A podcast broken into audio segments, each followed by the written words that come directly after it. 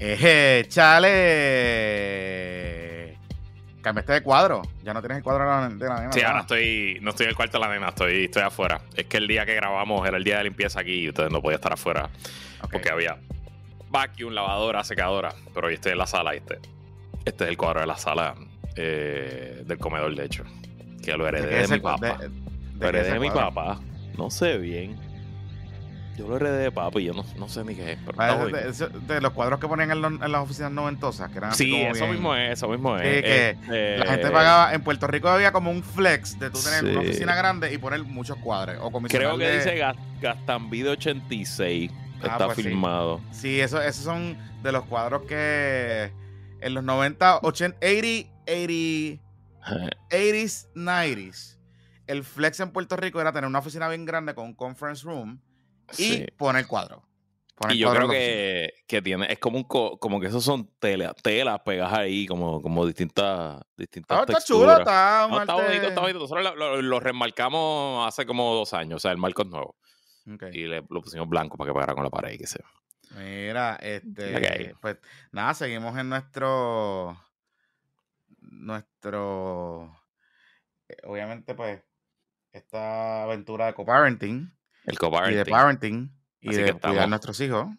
Con pues, tu- estamos con nuestro tercer co-host, eh, Stefan, que está más o menos ahí, está al lado tuyo, pero no está en cámara ahora mismo. Me está mirando como que, o sea, está- él está, él está tratando de dormirse.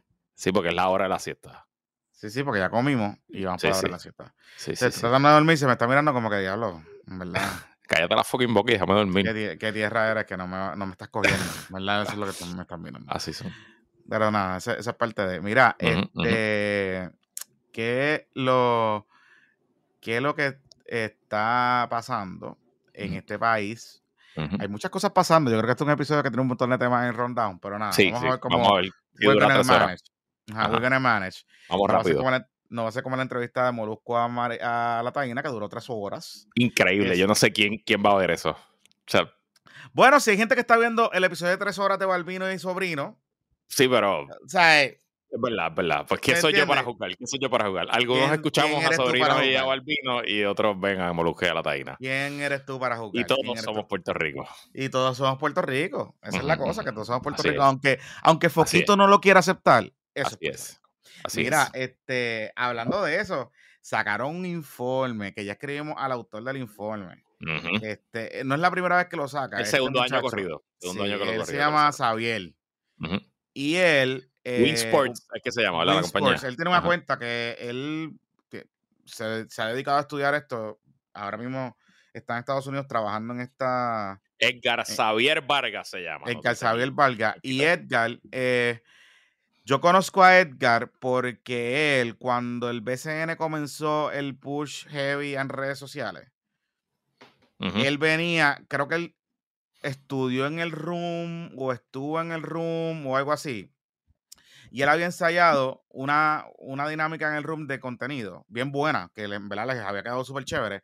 Y el BCN, que creo que fue bajo la presidencia de eh, Fernando Quiñones, Huella, Deportiva se llamaba el medio de, de deporte colegial. todavía de existe, todavía existe, todavía existe. Eh, creo que fue bajo la presidencia de Fernando Quiñones, me puedo estar equivocando, pero él empezó a correr las redes sociales en aquel entonces y nada, a su manera, yo creo que en ese momento la liga no estaba ni a una cuarta parte de lo que estaba pasando. Claro. Este, y también lo empezaron a usar en algunas transmisiones.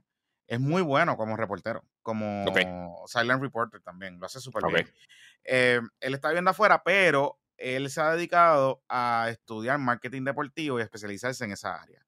Ya varios años haciendo este informe, que es un, un informe que él utiliza unas fórmulas que se utilizan para este tipo de análisis de valoración de equipos y, hace, y saca un ranking. Y obviamente, pues eso genera, ¿tú me entiendes? La liga... Es un ranking de valor, no es un ranking de cuál es el mejor equipo, cuál tiene los mejores jugadores. Es un ranking de qué franquicia, eh, el valor de la franquicia en el mercado, ¿verdad? Según lo- los factores que él, que él analiza. Sí, y ahí salió primero Bayamón, Vayamos. como, sí. la familia, el- como la franquicia más eh, que más vale, este, por ahí para abajo. Y entonces así sucesivamente. Importante, hay par de cosas en ese, hay par de cosas que Santurce está a 4. cuatro. Sí, creo que Bayamón, Arecibo, eh, no sé cuál era el tercero. Y a ah, Carolina, y el cuarto era Santurce. Así que interesante porque eh, un poco una fórmula que combina distintas cosas. Eh, auspicio, valor del mercado. Este, y, según el parte de prensa, no he leído el informe porque el informe hay que comprarlo. Eh, vamos a ver si nos lo regalan. Este, eh, que Carolina fue el más que facturó el año pasado, que creo que llegó a 5 millones entre boletos y auspicios y otras otras cosas. Y eso es consistente con lo que el dueño de Carolina en un momento dado había comentado. y era, de hecho, era parte de la pelea que tenía el equipo con el municipio de Carolina, que ya está resuelta, y si usted estuviese suscrito al Bizcochito Report, patreon.com, diagonal puestos para el problema, lo hubiese sabido hace como un mes porque nosotros lo sacamos ya, de que en efecto, pues Carola vuelve para Carola siendo Carola eh, en el Guillermo Angulo y que hay un acuerdo ya con, el alcalde. Eh, la combinación de marca de merch con auspicios eh, le ha dado un poderío a esa franquicia eh, importante. Que, y yo recuerdo que yo participé, yo se los conté, yo participé en una reunión de mercadeo. Estoy viendo, aquí un eh, breaking news. De, ¿Qué pasó? Las, noticias Tele 11 ahora encuentran causa para arresto contra el ex periodista, no, periodista José Raúl Arriaga por abuso sexual de menores. Esa es la segunda vez que pasa eso.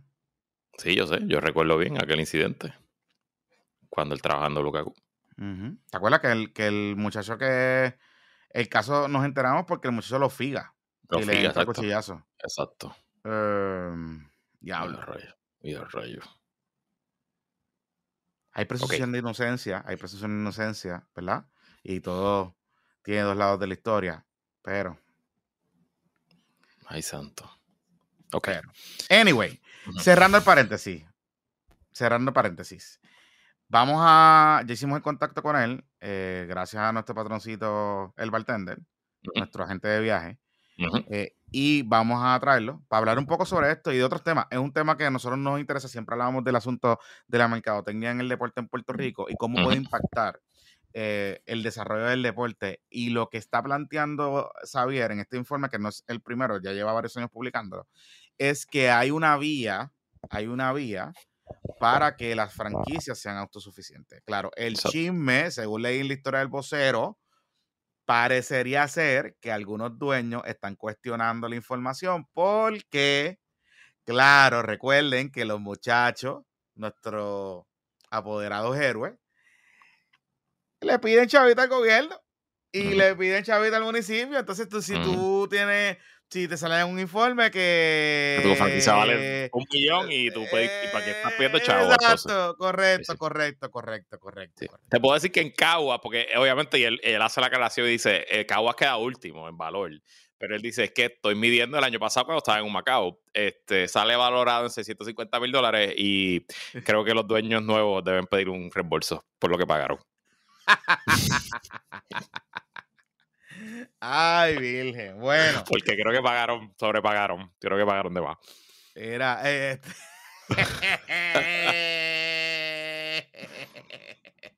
Este, ¿quién presenta este episodio, Luisito María? Este, al igual que todos los episodios de Puestos para el Problema y todo lo que viene por ahí para abajo nuevo, es traído ustedes por el mejor y más confiable internet de Puerto Rico, el internet de aeronetpr.com que lleva más de 20 años sirviendo al sector comercial y al sector residencial de Puerto Rico. Lo mejor de Aeronet no solo es su servicio, su internet rápido y confiable, sino que es una compañía netamente puertorriqueña que es atendida por el mismo dueño, presidente y fundador, nuestro gran amigo Gino Villarini y su equipo que, oye, este, esta semana tuve un cliente que estaba buscando cambiar y le dijo, no pienses más, llama a Taronet, lo llamó y me dijo, en una hora ya tengo fecha de instalación, me trataron súper bien y ya tengo el mejor y más confiable internet en mi oficina. Así que haz como mis clientes, haz como mis pocas escuchas, haz como yo, que estoy grabando este podcast ahora mismo a través del internet de Aeronet aquí en mi apartamento. Llama ahora y cámbiate al 787-273-4143, 273-4143 o visita aeronetpr.com para que conozcas todas sus ofertas y servicios comerciales y residenciales. Y recuerda que con Aeronet puedes hacer todo el proceso de dar de alta tu cuenta por internet sin hablar con ningún ser humano. No lo pienses más, llama y cámbiate ahora al 787-273-4143. Visita aeronetpr.com los presentadores de este Puestos para el Problema. Y Jonathan, eh, antes de ir con los temas, ya que mencionaste a nuestro agente de viaje, recordándole a todos y todas que estamos abriendo, ya están abiertas para que se anoten a los que quieran ir a nuestro viaje este verano, PPP Takes México. Nos vamos a ir por nueve días desde el 5 de junio. Eso es el martes después de las primarias. Las primarias son el, miércoles, pero las primarias son el 2, domingo 2, y nosotros el 5 nos montamos en un avión vía Copa para Ciudad de México. De ahí visitaremos, además de Ciudad de México, Puebla y Oaxaca. El viaje está lleno de experiencias únicas, exclusivas este viaje lo estamos planificando Viajero Spot y yo como si fuera un viaje que yo me quiera dar. Esto no es, esto no es tradicional, esto no es estereotípico. Usted digo, sí, vamos a ver, obviamente vamos a las pirámides, claro, seguro.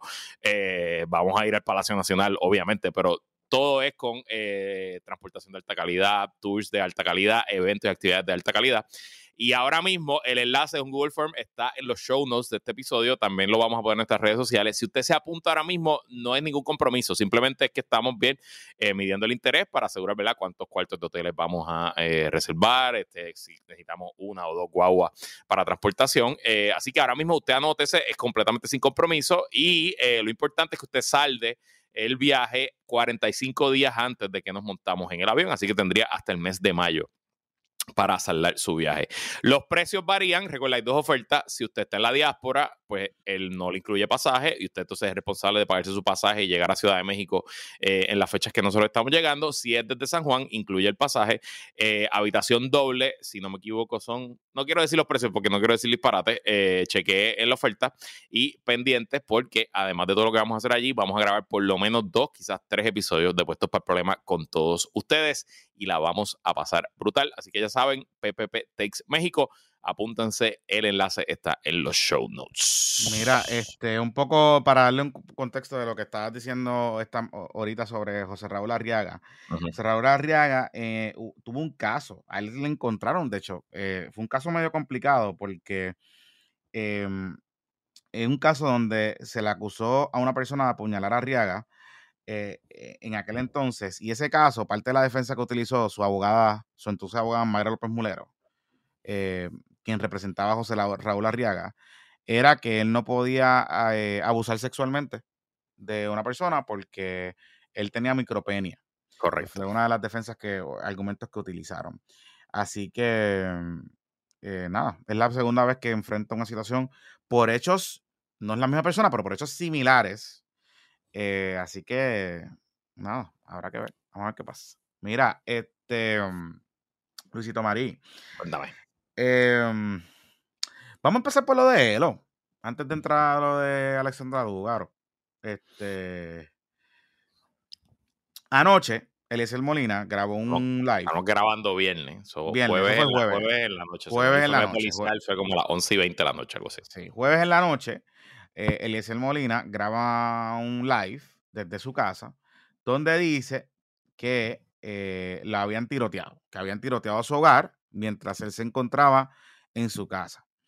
La donde vive, o la zona donde vive eh, Eliezer Molina, según el mismo video, porque yo no sé dónde vive Eliezer Molina, sabemos la dirección porque la policía lo puso, pero eh, donde vive Eliezer Molina es un área que, eh, digamos, su casa da para una vía pública. Así que, ¿verdad? No hay un control de acceso particularmente para la zona donde él vive, o la comunidad donde él vive. Y que, según narra él, y según él muestra en el video, porque en efecto hay casquillos de bala, la policía confirma que encontró varios casquillos de bala en, la zona, eh, impactaron unos vehículos y parte de la residencia, el, creo que la belja de la residencia, algo así. En el video, Eliezer Molina, obviamente en su típico Eliezer Molina, eh, dice que a él lo quieren matar. Eh, esta no es la primera vez que Eliezer Molina alega que lo quieren matar. Recuerden que hace como un año atrás o más, él llegó hasta un tribunal con un, chaleco antibalas porque él planteaba de que había un complot para matarlo y que incluía a miembros de la policía de la zona oeste cuando el tema de las manifestaciones allá en, Rincón. Em, y entonces él dice en el live que responsabiliza eh, a Tomás Rivera Chats eh, y que no se iba a quedar así, que esto no se iba a quedar así, que no sé qué, que no sé cuánto, y todo ese tipo de cosas. La pelea con Tomás Rivera Chats, un poco para ponerlo en contexto, porque sé que hay gente que no, no entiende qué es lo que está pasando. Eliezer hace como una semana, un poco más, hizo un Facebook Live donde él, creo que estaba metido en palos también, empieza a hablar de una actividad que se celebró en la Hacienda Lealtad, donde alegadamente allí estaba presente Tomás Rivera Chats, Jorge Santini y otros, y qué sé yo, otros líderes del PNP. Aparentemente era una actividad de recaudación de fondos. Y él alega que en esa actividad, que él tiene información, que él ha hablado con víctimas que habían menores de edad en esa actividad. Ay, santo. Y que en esa actividad, Tomás Rivera Chat y Jorge Santini, él insinúa que se propasaron o que agredieron sexualmente, hostigaron sexualmente a varias personas, a varias mujeres que estaban allí. ¿Y él dice eh cuándo pasó eso? O sea, ¿cuál es la fecha que pasó eso? Él no habla de cuándo pasó eso. Okay. O sea, él no, él, no, él, no, él no ha dado detalles específicos de cuándo pasó eso. Eso obviamente pues provoca la reacción de Tomás Rivera Chávez. Tomás Rivera Chávez pidió, eh, le escribió al Departamento de Justicia Mingo, le escribió a, a la policía, le escribió al FBI. Uh -huh. eh, Jorge Santini también salió y dijo que, y pidieron una investigación que fueran a donde él es el Molina y le, y le preguntaron. y le preguntara. Uh -huh. La policía fue y él después, un par de días después, eh, hace otro Facebook Live y dice que él no, él no quiso, él como que echando un poco para atrás la historia, como que dándole vuelta a la historia. Pero entonces esa noche, cuando ocurre el tiroteo en su casa, vuelve otra vez y reitera que esto es una componenda de Tomás Rivera. Uh -huh. Básicamente, ese es el contexto de dónde llegamos con todo. O sea, que después de decirle agresor sexual y pedófilo, ahora está acusando a Rivera Chats de asesino. Exactamente. Okay. Y de poner en riesgo la seguridad de su familia. Ok. Eh, yo te, les voy a decir algo porque obviamente a mí me están barriendo el viernes por la mañana. Yo puse un tweet eh, uh -huh. un poco y, y, y, voy a citar textualmente lo que, lo que puse. Eh, podemos pensar que Eliezer Molina es un bocón, un embustero, un difamador. Eh, es una persona que fomenta la violencia uh -huh. contra personas muchas veces sin evidencia. Muchas veces sin evidencia. Aquí no estamos hablando de que, o sea, aquí hay un montón de casos y un montón de situaciones que él ha dicho sin una pieza de evidencia donde ha, él ha difamado y calumniado a personas a través de su plataforma. E inclusive yo sé de casos, yo sé de casos de personas y me, voy a reservar el nombre porque me han pedido que me lo reserve, de casos de personas que han recibido amenazas de personas y que se le han aparecido en la casa y se le han aparecido en lugares públicos personas que piensan que esas personas han cometido algún tipo de delito o algún tipo de violación ambiental o lo que sea, porque escucharon un live de Eliezer Molina. Y yo lo que quise decir esta mañana en mi tweet, y me reitero, y me reitero, Eliezer Molina es un embustero, es un violento, es un difamador, es un buscón y un bocón.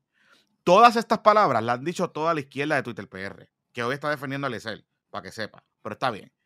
Todo esto. Y lo que yo quise decir con eso es que nada justifica, a pesar de todas esas cosas, nada justifica un ataque violento a la casa de Eliezer Molina. Ni a su familia, ni poner en riesgo a su familia ni a sus seis hijos. Punto. De acuerdo. Yo solo espero que él esté bien y que su familia esté bien y que esto no escale a más. Y esos son mis comentarios, señor presidente. Pero, pero y, a, y a eso es lo que voy. Y volvemos a lo mismo. Played stupid games, win stupid prizes. En lo absoluto, Eliezer Molina se buscó esto. Pero, pero, cuando tú te dedicas a estar diciendo y hablando de mucha gente en un país donde hay una crisis de salud mental y donde muchas de las personas que no son figuras públicas, que han sido algunas de ellas mencionadas en esos live o en esos videos por distintas situaciones, donde pueden ponerse el riesgo, no tan solo la seguridad de esa persona, sino también eh, de cómo se gana la vida esa persona. Pues uno también tiene que tener mucho cuidado. Mucho cuidado. Que las, aquí que las autoridades investiguen y que ojalá, y que ojalá se pueda determinar qué fue lo que pasó ahí. O sea, punto. Y si fue algo político, que también se denuncie y se repudiará como tiene que hacerse. Pero una cosa no quita la otra. Así que ojalá, o sea, yo no quiero ni pensar el terror que deben haber pasado sus hijos en esta situación. O sea, está cabrón. Y no deja de estar cabrón. y ojalá tampoco esto sea el comienzo de una red de violencia política, que es algo que no hemos visto en Puerto Rico en décadas, ¿no? Ojalá esto sea un incidente aislado y que las investigaciones de la policía, y presumo que el FBI pudiera entrar también, el gobierno federal pudiera tener jurisdicción, pues que eso eh, rinda fruto y se encuentren los responsables y se y se y, los metan presos. Y ojalá haya menos políticos con lenguajes violentos, difamadores y mentirosos en Puerto Rico. Pero eso son otros 20 pesos. Son otros 20 pesos. Mira, hablando. de... alguien me dijo: eh, si Eliezer Molina se convierte en senador, va a tener inmunidad parlamentaria para todo lo que diga en ese hemiciclo. Así que podrá difamar y decir lo que le dé la gana desde allí. Importante para los que están pensando votar por Eliezer Molina. No solo eso, un saludito a Tomás Rivera Chats. Recordemos la guerra cuando él tenía la guerra con GFR, que él utilizaba el hemiciclo para tirar la GFR. Pero, pero heavy. ¿te acuerdas? Que él tuvo una guerra heavy con ellos. Y con varios periodistas también. Pero que lo hacía desde el hemiciclo. Porque él sabe que tiene inmunidad parlamentaria. Así que, nada, vaya usted a saber. Mira, este, hablando de, de cositas que se han ido viral en estos días, Lugar empezó ya en Molusco TV. Duró dos horas el primer episodio. Está bien. Claro, seguro. Eso lo sé. no, debe sorprender a nadie. tiene que trabajar. Tiene, que meter mano. Este, pero de esas dos horas, lo más que ha generado atención es un un tema de. Yo no sé cómo ellos llegan al no, seguro mira, duró una hora, duró una hora, estoy hablando mierda. Ah, yo, No sé cómo ellos, yo, yo, no sé cómo ellos llegan al seguro social. Y by the way, cabrón, mira aquí, estoy en el canal de YouTube de Molusca ahora mismo. El de lugar de una hora, 86 mil views. El de Taina de tres horas, 170 mil views. Y el de Taina fue ayer, los dos salieron ayer. Se llevan, los dos llevan una hora. Pero es, que la, pero es que la gente le gusta el morbo. La gente le gusta lo que le gusta, la gente le gusta lo que le gusta. Y mira, este, la cosa es que mm, algo pasó, yo no sé cómo, o sea, no sé el contexto porque no he visto el video completo, pero el eh, Molusco saca un clip. Y el clip es sobre el seguro social y el socialismo. Y obviamente, pues. esencialmente, el Lugaro dice que el seguro social es un programa socialista. Eh, porque todos estamos obligados a aportar y el gobierno pues creó una red de beneficencia que, pues garantiza un ingreso y ustedes definan más o menos justo, usted define lo que es justo eh, para todos y todas cuando lleguemos a cierta edad. Eh, y pues según Foquito eso no es socialismo. Según Foquito el seguro social es un seguro. Y esta mañana José Javier Lama se la dado en Twitter diciéndole, sí, es un seguro que todos estamos obligados, porque si usted trabaja tiene que pagar el seguro social. Punto. O sea, no hay nadie, nadie, desde el 1930 y whatever, cuando Roosevelt aprobó el Seguro Social, nadie se libra del Seguro Social, todos tenemos que pagarlo. Trabajemos en empresas por nuestra cuenta, seamos empresarios, todos tenemos que pagarlo. Y los que no lo pagan sufren las consecuencias. Pregúntale a María Milagro Thatcher Boniel, que en parte su gigantesca deuda con el Seguro Social probablemente fue uno de los motivos por la que se puso a delinquir. Eh, este, pero interesante que Foquito Rápido buscó polemizar con, con, Alexandra porque ahí está su, ese es su público, ¿no? Al final del día. Sí, sí, sí, sí.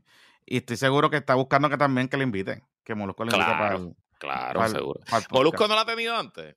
Cuando él estaba en su viaje anti-vacuna. No.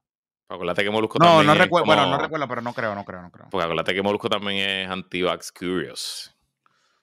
Quizás bueno, ahora divorcio no, quizás ahora Por eso, pero él era antivax cuando estaba casado, porque su esposa era la antivax. Sí, sí, pero, pero la cosa es que, pero me estuvo curioso, porque entonces después lugar double down, porque ella después hizo un video, un live en Instagram, donde entonces explica con muñequitos eh, la diferencia entre capitalismo y socialismo, etcétera.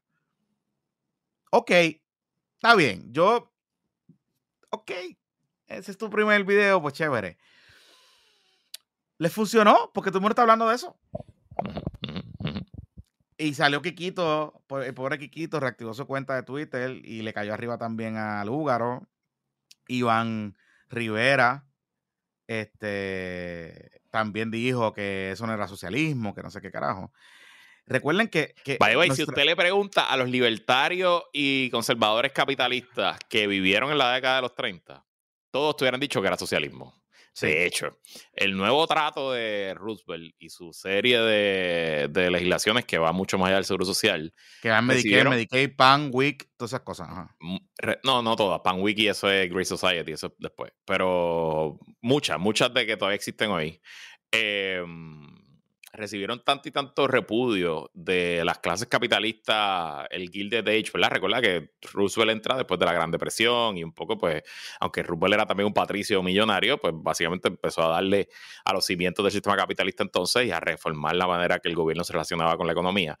Eh, los capitalistas de la época eran tan, llegaron a ser tan y tan extremos y tan y tan molestos. Ellos primero pensaban que Roosevelt iba a perder las elecciones, la reelección, ganó cómodamente y se vieron que estaban tan y tan eh, fuera del poder que hasta coordinaron, conspiraron e intentaron un levantamiento popular, un derrocamiento, sacar a Rupert por la alma. Eh, reclutaron a un general famosísimo que era como un, super, un héroe de, que se llama Smelly Butler. Eh, hay un libro que se llama Gangsters of Capitalism, que yo lo he recomendado en el Patreon. Gangsters of Capitalism cuenta esta historia. Y eh, lo reclutaron para que ese general fuera el líder de las tropas de la sublevación y el general se hizo el pendejo y le jugó el juego y levantó toda la evidencia y fue al Congreso a denunciar a los capitalistas que querían hacer cuerpo de Estado e imponer el fascismo. Recuerde que el fascismo estaba de moda y todavía no había pasado la Segunda Guerra Mundial. Habían fascistas activos en Estados Unidos y todos esos fascistas estaban eh, asociados al Partido Nazi Americano y a sectores industriales y capitalistas. Así que un poco, ¿verdad? Cuando usted piense el legado de los que pelean contra el Seguro Social, eh, y la gente como Foquito, pues en ese legado está todo ese corillo. Solo para que lo tenga siempre en la perspectiva histórica. Y, este, y, este y esta semana ellos estaban sobreestimulados, porque como esta semana fue el maratón de vetos del gobernador con medidas eh, obrero-patronales, se está discutiendo una medida que ha generado muchas, muchas, tienen a los blancos, hombres blancos eh, desesperados, porque se está discutiendo una medida que esencialmente quiere crear una causa para no despedir a personas por el pelo. Eh, se sabe ya que en Puerto Rico, en algunos lugares de trabajo, le han, se han implementado reglas de peinado eh, que afectan desproporcionalmente a las personas negras, a las, a las mujeres eh, y a las, o a las personas que tienen el pelo de cierta manera. Y ahí es que viene el tema de los alisados de pelo, todo ese tipo de cosas. Y, el problema con eso es que esos tratamientos, más allá de que te pueden dañar el pelo, lo que sea, eh, es un costo. O sea, es como si te pusieran un, tax sobre tu pelo, ¿no? Eh, para poder mantenerte tu trabajo, etcétera. Entonces se está discutiendo una medida, se estaba discutiendo una medida, creo que en una vista pública en esta semana, y pues eso generó eh, una serie de, pues de, que nuestros amigos liderados por Foquito, que como que le, como que, como que les molesta la teja oscurita, como que eso, ellos se ponen medio nerviosos. No olvidemos que Foquito en la pandemia, cuando los muchachos y las muchachas que venían de Estados Unidos, del sur, los, los molletos de tez negra, que venían a visitarnos eh, y que formaban distintas revoluciones aquí. Él en aquel entonces eh, hizo varias expresiones donde él decía que a él y a su mamá le estaban alterando la paz y que había que eh, aplicarle mano dura a esos mozalbetes eh, oscuros que venían a Puerto Rico a alterar la paz. Así que no perdamos de perspectiva las cosas. Y no perdamos de perspectiva de que, en efecto, aquí se discrimina por tatuaje y aquí se discrimina por pelo. O sea, que no, que no pase tan frecuente como la gente piensa, pues quizás, pues, ok, pero aquí eso pasa. Eso pasa. Y si no, pregúntale a la mayoría de los reporteros, de las reporteras en este país y a la mayoría de las personalidades que salen en televisión en este país, que tienen que cumplir con unos estándares que más allá de cualquier imaginario que se quiera comunicar como producto, hay unos subtextos raciales y racistas ahí debajo y que son discriminatorios al final del día. ¿Cómo se regula eso? Yo no lo sé. Y también, pero eso es lo que está pasando en Puerto Rico. Mira, este, hablando de, tratos y de acuerdos de convenio colectivo. Ajá. Estuvimos a 24 horas de una huelga. Correcto. En el centro médico. Eh, la OGT, que es la Unión General de Trabajadores, el sindicato que representa a los empleados en. Si me ven mirando, que estoy mirando aquí a Estefan, como que se me miro como que pues se me ha costado dormir. Este, el sindicato que representa a los empleados de, centro médico eh, logra un acuerdo, ¿verdad? Un acuerdo que ahora tiene que ir a la ratificación, pero no solo que tiene que ir a la ratificación, tiene que contar con el aval de la Junta de Control Fiscal, porque hacen, eh, es un cover entity y tiene que recibir dinero eh, tiene que buscar la manera de que le autoricen ese gasto adicionalmente. Llegan a un acuerdo de 800 dólares mensuales como aumento a todos los empleados del sindicato. Que no es poca eh, cosa, by the way. Felicidades, felicidades a la Unión. 800 al mes de aumento es un montón. No es poca cosa. No es poca cosa. Eh, sí te tengo que decir, y había hablado con un par de personas que conocen un poco las interioridades de, de la operación de centro médico. El plan de contingencia que tenía la, administración, eh, la corporación pública para el, el, centro médico, que se había anunciado que le iban a pagar el triple a los que rompieran huelga y todo ese tipo de cosas. Ese plan, ese plan estaba cimentado o está diseñado, quiero decir, para un andamiaje de empleados gerenciales que ya no existe en centro médico. O sea, la cantidad de empleados que se hubiese necesitado para poder correr las operaciones del centro médico en un plan de contingencia de emergencia eh, que en el pasado hubiese funcionado, no llegan ni una cuarta parte los empleados gerenciales ahora mismo allí. Eh, y es una situación que no es de ahora, que se viene acumulando hace muchos años, porque la gente se fue retirando, la gente se fue moviendo, etcétera, etcétera, etcétera. Así que yo realmente tenía preocupación de que la sala de trauma y la sala de emergencias pudiese operar, porque yo tenía mis reservas de que realmente pudiesen operar porque no tenían el personal para operarlo. Claro, no lo tenían. Em, ni siquiera lo mínimo. Y eso es un problema. Este, y te hablo un poco de la vulnerabilidad del sistema eh, como, como, como andamiaje. Recuerden que el centro médico es, además de la joya de la corona, cuando se desmantela el sistema público y se venden los CDTs y los hospitales de área, etcétera, centro médico se convierte en el único hospital, en el único hospital terciario de todo el sistema y en el único hospital de trauma donde llega todos los casos más graves. Los hospitales privados no atienden casos graves. Los hospitales privados no atienden tiroteos, no atienden este eh, accidentes de carro. Accidentes de carro, etcétera. Estabilizan, pero los mandan para pa médico. Quemadura grave. Este... ahí está la unidad de quemados, ahí está es, cámara hiperbárica, ahí está eh, unidad de trauma. O sea, el, centro, y, creo que es una buena inversión como país. El centro de trauma que cuesta, por su naturaleza cuesta, pues está concentrado en centro médico. Así que, y eso se ha venido de menos a más, como tal. Eh, yo creo que es un buen acuerdo. Em, felicidades a la Unión. Buen chavito. Y a todos los que estaban hateando porque que oh, no se vayan a paro si busquen otro trabajo. Creo que fue Veronique en una de sus entrevistas que dijo que si usted no quiere trabajar en el centro médico, que busque otro trabajo. Nada. Ok. Felicidades a la Unión. Buen trabajo, muchachos. Lo lograron. Sí, sí, sí. Victoria. 800 pesitos, son buenos, son 9 mil pesos al año. Nacho, son buenos, son buenos y más. Eh, y bueno, y también tengo que mandarle un saludo al eh, jefe de ASEM, eh, Jorge Mata, que estudió conmigo en, high school y que ha sido director del centro médico, yo creo que desde Fortuño. Y ahí se ha mantenido administración tras administración y que es una persona bien seria, bien trabajadora y que obviamente pues estuvo en la mesa de negociación y también pues logró echar para adelante la cosa sin, sin que llegara a la huelga, sin que llegara a lo peor. Así que también hay que felicitar a la gerencia, a la administración por ceder y por sentarse a negociar, ¿no? Este, de eso se trata. Mira, ahí lo que nos escriben un poco es que eh, es con, eh, se va a aplicar una métrica de diferencial, porque es que los empleados de centro médico con el plan de reclasificación del gobierno de Puerto Rico habían ya recibido un aumento. O sea, que aquellos empleados que recibieron, digamos, por ejemplo, 200 pesos de aumento eh, mensuales, pues entonces la diferencia va a ser 600 pesos. Se van a llevar A, 800. Eh, el que no recibe aumento, pues va a tener los 800. Eh, el que recibió 300, pues tendrá 500. Así va a ser escalonado como tal la diferencia. Así que nada, enhorabuena. Vamos a ver qué pasa.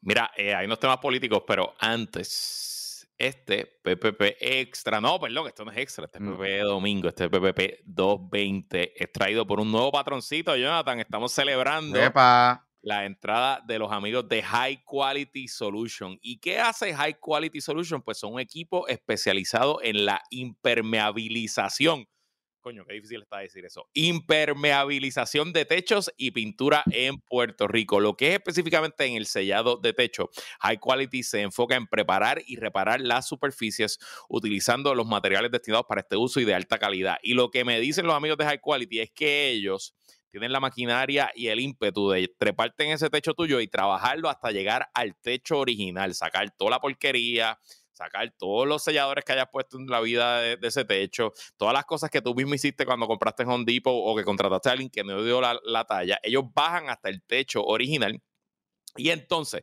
comienzan con el sellado del techo utilizando sistemas en silicona, poliurétanos, cementidos y otros para asegurarse que no hayan más filtración. Sus sistemas son perfectos para residencias, comercios, terrazas, Airbnb, estacionamientos, cisternas, entre otros. Preparan de forma efectiva ante el techo para cualquier inclemencia del tiempo, lluvias, tormentas y huracanes y evitan humedad y filtraciones que afectan la calidad de vida y la calidad de tu propiedad. También realizan trabajos de pintura con, con productos de compañías prestigiosas, mejoran el aspecto estético y transforman el entorno en uno renovado. Nos encargamos de convertir la visión de nuestros clientes en la realidad. Puedes comunicarte con el patroncito José R. Nieves Solís, José Nieves Solís, contratista al 787-223-8960, 223-8960 o a su teléfono celular 787-552-4631 o puede chequear su página de internet hqsolutionspr.com, hqsolutionspr.com para más información. Lo importante es que High Quality Solution ofrece servicios que garantizan la durabilidad y seguridad de la inversión brindan garantía para su trabajo y están certificados por el DACO, tienen seguro de responsabilidad pública y fondo del seguro del Estado. Esta gente no se te va a escapar, no se te va a desaparecer. Están ahí y si se te desaparecen, me llamas a mí. También los puedes buscar en Instagram y Facebook como High Quality Solution. Ya lo sabes, comunícate al 787-223-8960.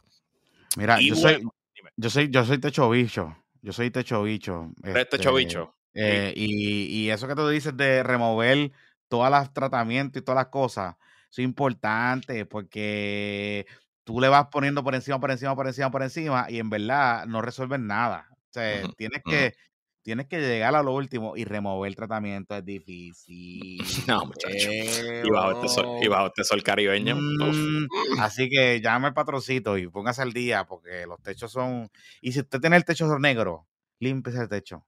Limpie el techo, por favor. Mira, y otra forma de asegurar tu techo es protegiendo tu futuro financiero para que no lo pierdas. Así que planifica tu futuro para que disfrutes de mayor libertad financiera. Incluso te puedes ahorrar unos chavitos en la planilla. Abre hoy una IRA y ahorra en contribuciones con nuestros amigos de Chévere Financial.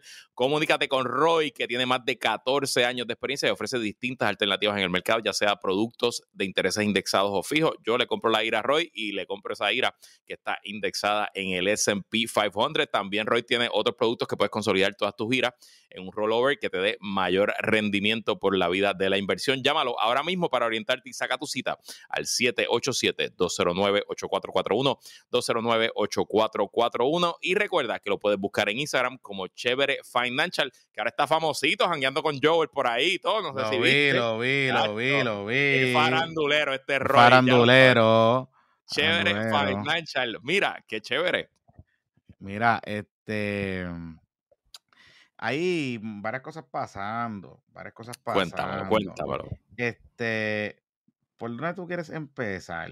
Porque ahí es que me, me surge la duda. No sé si, si quieres empezar con, con el tema de... Vamos a empezar con el tema de la masacre. y de, y de toda esta situación que Sí, estado vamos, ocurriendo. vamos, vamos a ponerlo serio y después vamos con la Eh, politiquería. Exacto. Em, ¿Cómo te sientes? Ok. Porque yo estoy como que todavía jaded, Si en Si verdad, usted vive claro. debajo de una piedra y no se ha enterado, eh, el miércoles en la noche en, en Yauco ocurrió una masacre eh, como producto de un acto de violencia machista. Un hombre, eh, luego de haber salido del tribunal, donde un tribunal no le impuso ningún tipo de restricción, tras denuncias de amenazas y violencia de parte de su expareja, el hombre se allegó a la casa de los papás de su expareja, donde ella estaba viviendo escondida de su ex. Y entró, la mató a ella, mató a sus padres y mató a un hermano, hasta que asesinó a cuatro personas. Y luego se quitó la vida, como suelen hacer estos cobardes. Eh, y tengo que decirte que obviamente más allá del shock y la tragedia, me siento un poco como, como se deben sentir los americanos cuando estamos hablando de, lo, de la violencia en las escuelas y de los eh, mass shootings. Eh, los Talks and Prayers, Talks and Prayers. Porque coño, Jonathan, ¿cuántas veces más esto tiene que pasar para que cambie algo? Sí. Este, a Además mí, de la ira, la frustración y, y el encabronamiento, es también un poco de... En inglés sería numbness, no sé cómo decirlo en español, Mm, ¿verdad? Este, o no me viene la, la palabra a la mente, pero está cabrón. mira, No a mí, sé. a mí, yo te voy a decir algo. Em, primero que este año ha empezado sumamente violento para las mujeres en Puerto Rico. Eh, llevamos cuatro feminicidios en lo que va de año. Eh, hay otros cinco. Hay, bueno, hay diez feminicidios. Ahora recuerden que se cambió la terminología eh, por presión precisamente de las organizaciones que trabajan en este tema. Y cualquier agresión eh, que conlleve, que termine en la muerte de una mujer, se tipifica como feminicidio. Y hay unas clasificaciones. Está el feminicidio íntimo, que digamos es el, eh, un asesinato que eh, envuelve a una persona que estaba en una pareja o en una relación consensual íntima con esa persona, como es el caso de la situación del jueves. Y está el feminicidio eh, normal, que son, se investiga bajo un incidente violento. Digamos que no necesariamente media una relación eh, doméstica particular en, esta, en, en esa dinámica. Eh, y, y- y cuando le digo que ha sido sumamente violento es que no habían pasado ni 24 horas, Luisito, Marí y amigos que nos escuchan. Yo estando en el aire el viernes, nos llega información de que se había registrado un segundo incidente donde ori- preliminarmente la policía había informado que había fallecido una persona, una Eso mujer fue en San Lorenzo. en San Lorenzo, en el barrio Jaguar de San. Lorenzo. Y el cobarde, no queda otra palabra, el cobarde, em, la, le- la golpea, la deja inconsciente y en, el, y- en la sorpresa de la inconsciencia, pues él se mata porque piensa que la mató. Pero la, la- la señora está recuperada, eh, se está recuperando. Em, así que, mira, nos corrían aquí que fue en el barrio Espino, no en el barrio Jaguar. Ok. Pero eso no habían pasado ni 24 horas de la masacre en, en- Yauco. A eso es lo que voy, que no podemos minimizar de que ha comenzado un 2024 violento contra las mujeres en Puerto Rico. Y particularmente que conllevan, que terminan asesinatos. El, el Observatorio de Equidad de Género está siguiéndole la pista al menos a 10 casos. Hay 5 de ellos que ya se han confirmado que son por violencia de género violencia machista. Y hay otros 5 que están bajo investigación. Así que la cosa está bien complicada este año. Y estamos ce- eh, eh, observando el tercer año del estado de emergencia de, violencia de género en Puerto Rico. Sí, ahí Luis, a lo que yo cojo a Estefan Mateo. Y estamos celebrando el segundo año sin procuradora a las mujeres confirmadas y estamos celebrando el octavo año sin educación con perspectiva de género y estamos celebrando el crecimiento de grupos fundamentalistas religiosos que entienden que esto no es un problema y que incluso se burlan y hacen chistes como la pastora esta que la que habló de la sirenita que una vez dijo, ahora también eh, vi un clip hace poco diciendo que si vamos a llamarle feminicidio a las muertes de mujeres a de hombres, que si le vamos a llamar machicidio a las muertes de hombres a manos de mujeres, eh, como si el problema no existiera, ¿verdad? Eh, y todavía seguimos también celebrando medios, algunos religiosos extremistas como Radio Dignidad, que hoy por la mañana, sin ningún tipo de vergüenza, le volvieron a echar a la culpa a la víctima por lo que le pasó. Me imagino que es culpa de la víctima y de los padres por tener a la víctima viviendo ahí en su casa, ¿no? O sea, que los mataron a los cuatro por culpa de ellos. Eh, y si no han visto el clip, búsquenlo en nuestras redes sociales, pues esto es para el problema. Eh, y tenemos todavía, yo no escuché lo que hizo, así que no quiero hablar sin saber, pero mm. aparentemente a Jay le molestó que entre las reacciones a la masacre se condenara a los políticos y a las políticas que han hecho su posición principal y su razón de ser eh, oponerse a la educación con perspectiva de género, a que se trate de romper el ciclo vicioso de la violencia a través de la educación. Eh, y Corillo, esto no tiene una solución sencilla. No vamos a pasar de un año de 100 asesinatos a un año de cero, de un año a otro. Mm. Esto requiere cambio sistémico eh, generacional que incluya romper ese ciclo de violencia y la perspectiva de género es una de las de los, de los, de los métodos. Si la perspectiva de género hubiera comenzado cuando primeramente se propuso en el 2006, ya estaríamos en el año 18 de la perspectiva de género. Y un niño o niña que hubiera entrado a kinder o a primer grado en el 2006, estuviera graduando hoy de high school con un currículo de perspectiva de género. Pero, por razones politiqueras, seguimos aquí. Y yo no estoy diciendo que ayer esos, esas cuatro personas murieron porque no hay perspectiva de género. Claro que no, no sean ridículos. Eh, pero evidentemente algo, nadie está haciendo nada y las cosas no están cambiando. Y sin hablar de la agüita que le cae a nuestro sistema judicial, a nuestros jueces y que atienden estos casos si fueran casos normales, casos típicos, esto va mucho más allá de una regla seguir cualquiera, esto no es un robo, esto no es un carjacking, esto no es que alguien rompió un cristal, esto no es una pelea de vecinos. Aquí hay un problema sistémico en el país y es el trabajo de los jueces y juezas atenderlos como Dios manda, ¿no? Eh, hoy hay una historia de Noticel de Oscar devastadora del, tracto de, este proceso. Los invito a todos a que la lean hoy viernes. Eh, y francamente no, no hay excusa.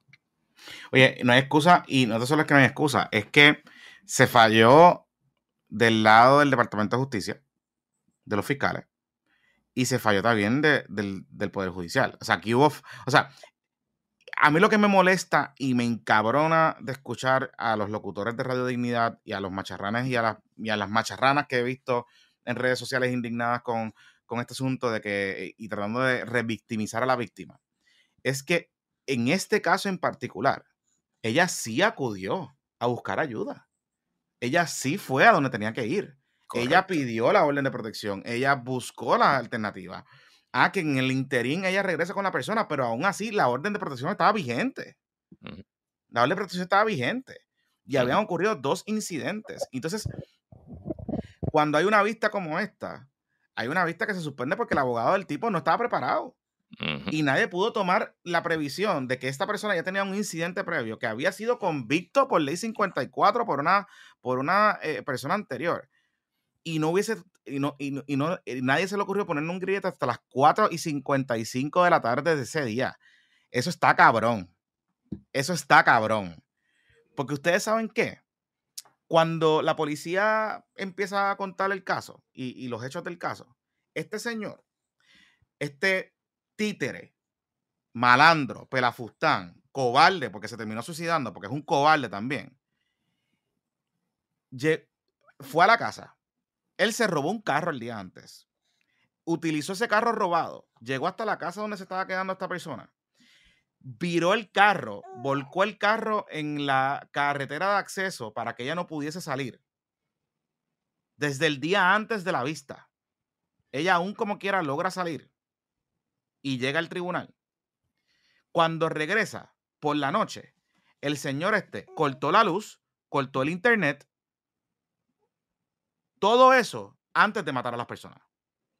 Dime tú si en este caso en particular, porque hay otros casos que, oye, hay un crimen de oportunidad, pues el tipo llegó allí la mató y no deja de ser malo.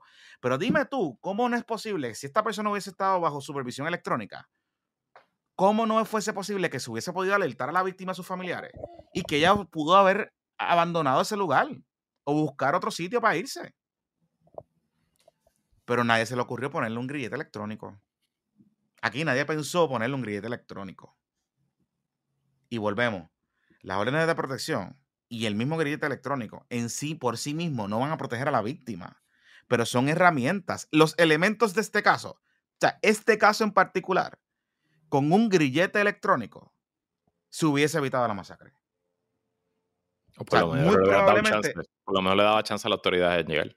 En llegar. O a, o a ellas a moverse, porque el, el, parte del sistema de grillete electrónico ahora le notifican a, la, a las víctimas, a sus familiares, a las, a las personas que están protegidas, cuando la persona sale o se desconecta el sistema o lo que sea. O sea, reciben alertas en su celular y llaman a las personas. O sea, que ella pudo haber, o sea, la familia pudo haber tomado previsiones si hubiese tenido un guía electrónico.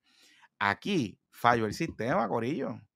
Y hay que reconocerlo así. Falló el sistema. Esto no es una persona que no buscó ayuda, que no fue a las autoridades. Ella hizo todo lo que pudiese hacer. Ella hasta documentó porque han salido unas cartas y una bitácora que ya estaba llegando las agresiones. Y la policía, en parte, hubo un momento dado que no le creyó a ella. Tú sabes. Entonces, yo escucho a esta gente y escucho al, al, zángano este de, de, Radio Dignidad. Y en verdad, pues uno tiene que, tú sabes, tratarle así mismo, Estefan. E, exactamente, exactamente. Exactamente, exactamente. Dile ahí, títere. Eh, y uno tiene que tratar de de, de aguantarse, tú sabes, no sé.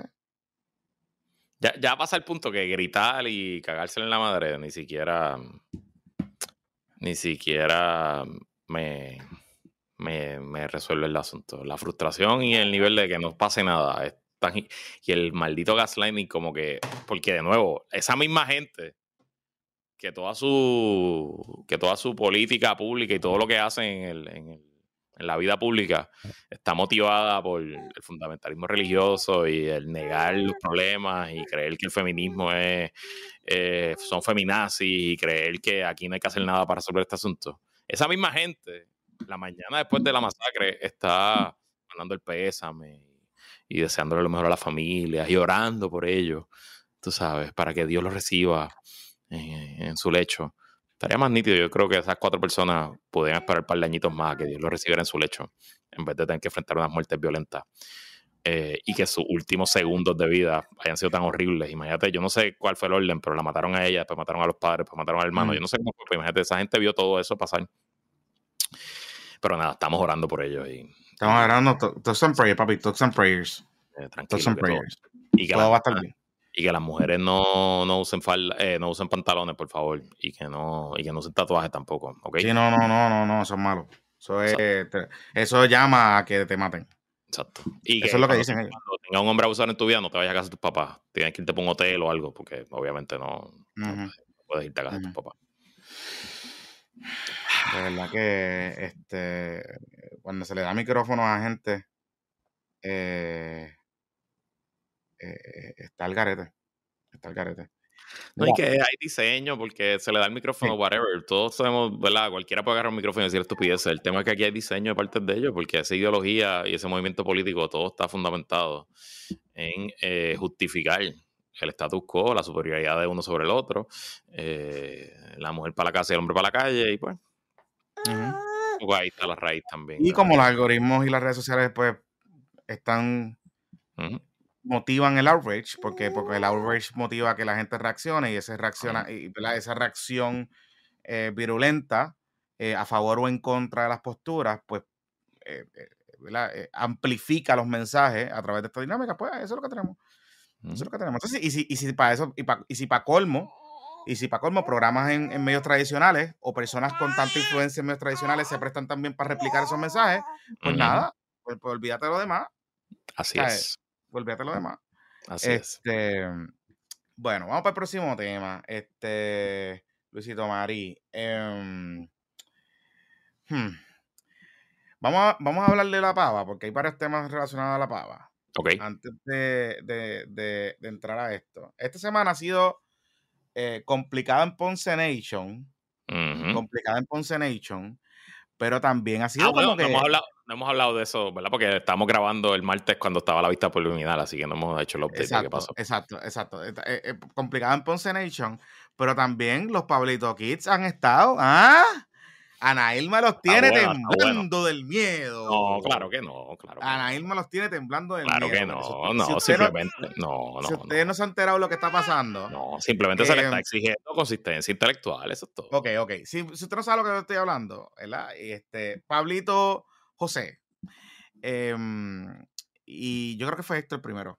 Héctor, Ferrer, Héctor Ferrer Héctor Ferrer Jr. y después pues Pablito y todo, y Manuel Calderón Cerame, Tertero, toda esa gente, empezaron a caerle arriba a Irma porque eh, esta semana había trascendido que ella había tomado la determinación de hacer caucus con el Partido Demócrata si es que ella salía electa como, saldría electa como, como comisionada residente. Claro, esto es después de una entrevista de hace varios meses en Metro, donde ella le dice a Ayola Virella, ante preguntas de Ayola, eh, de hecho, e insistencias de Ayola, porque ella se molesta en un momento dado, como que cuando Ayola le sigue insistiendo. Em, ¿Cuál iba a ser su dinámica en Washington? este, usted sabe que en Washington se, la, política se maneja entre dos partidos, dos facciones, el Partido Republicano y el Partido Demócrata.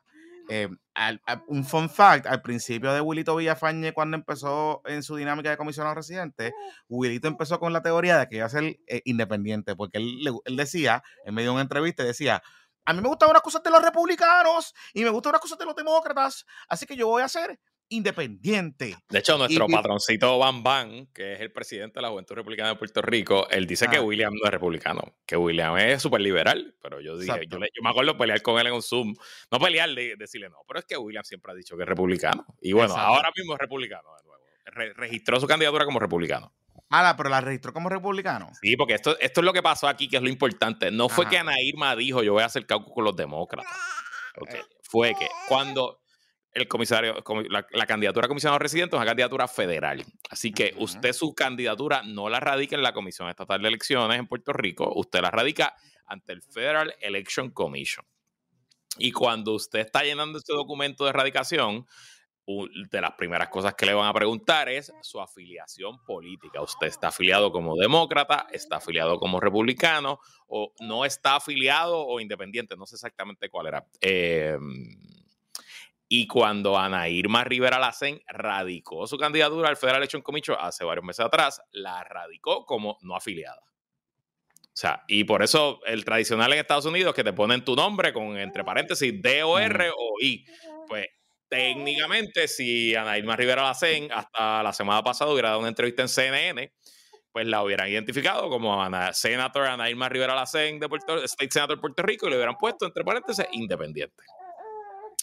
Y lo que pasó eh, es que la semana pasada, si no me equivoco, el jueves de la semana pasada, eh, José Delgado, el periodista del Nuevo Día en Washington, el corresponsal en Washington DC, publicó una historia porque Pablo José había viajado a Washington a varias reuniones, incluyendo una reunión con Hakeem Jeffries, que es el líder de la minoría republicana, la, la mayoría demócrata en la Cámara, eh, y Pablo José le dijo a José Delgado que había logrado que el DCCC, que es el Congresional Demócrata, que se encarga de recoger dinero y hacer campaña a favor de los demócratas en todos los Estados Unidos en el Congreso, se había comprometido a apoyarlo económicamente, que creo yo es la primera vez que pasa en la historia. Yo no creo que, bueno, vamos a decir la historia reciente, no voy a decir nunca, pero activo en la política y he hecho campañas políticas.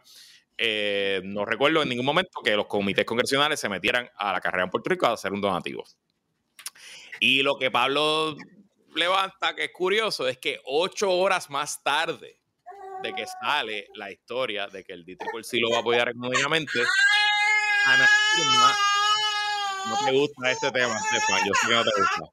Ana Irma enmienda el informe de eh, enmienda su registro de candidatura ante el FEC y lo cambia de independiente no afiliada a demócrata.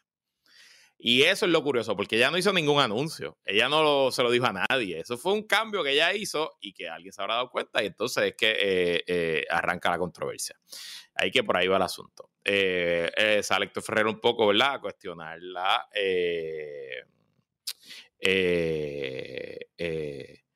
pues el asunto, porque si ella ya había dicho, le había dicho a Yola Metro que ya iba a entrar como independiente y que no iba a hacer con nadie, pues ¿cuál es la motivación? Y un poco, pues Pablo quiere estar pidiendo, preguntando si es un cambio por convicción o es un cambio por conveniencia. Este, nos dicen aquí en el chat que si es que Pablo está asustado que le van a quitar los chavitos demócratas, pues yo no sé, yo desconozco, no sé si ya el donativo entró o no. Eh, usualmente, usualmente, cuando hay primarias con dos demócratas, el d sí espera que pase la primaria y luego apoya al demócrata que gana la primaria a veces se meten en primarias porque apoyan a uno, sobre todo cuando uno de los que está en primarias es un incumbente. Aquí eso no aplica y tampoco aplica porque Pablo José y Ana Irma no están en primarias, son de partidos distintos en Puerto Rico, aunque los dos sean mm. demócratas. Eh, pero es interesante, nada, eso un issue de par de días de meter un jabcito y un poco, ¿verdad? Porque. Tan cagado, tan cagado. No, claro. Bueno, lucen cagados. O sea, oye, Luis, espérate un momento.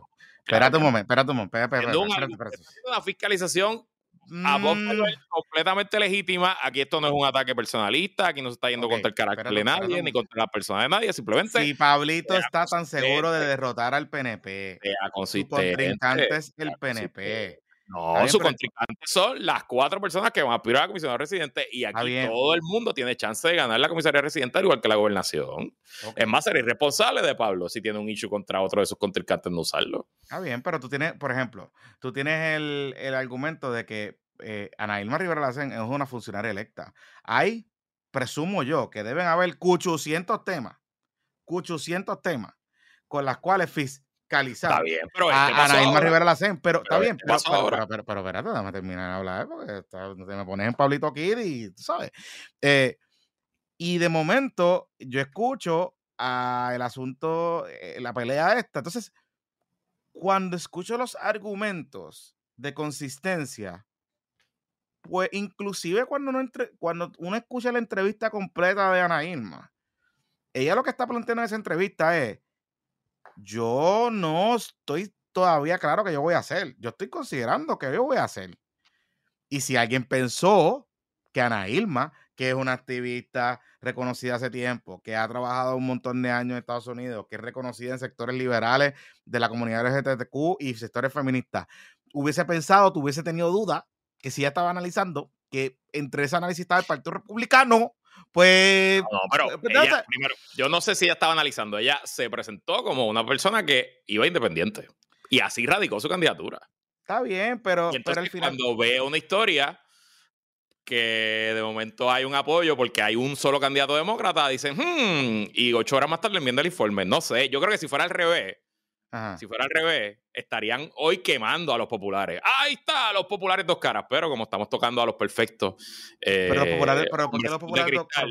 ¿Por qué los populares dos caras? No se puede hablar de ellos, pues entonces. Pero ¿por qué los populares dos caras? Pero ¿por qué los populares dos caras? O sea, que no, entendí, no entiendo. Bueno, porque si fuera al revés, vamos a, obviamente para los José ha sido demócrata toda la vida y no aplica, pero vamos a decir que surge un candidato soberanista popular que, al igual que ha sido la, la posición tradicional del movimiento independentista en Puerto Rico, dice, no, yo no voy a hacer caucus con nadie eh, porque yo no creo en los partidos americanos y hubiera radicado independiente, pudiera pasar en el escenario, ¿verdad? De posibilidades.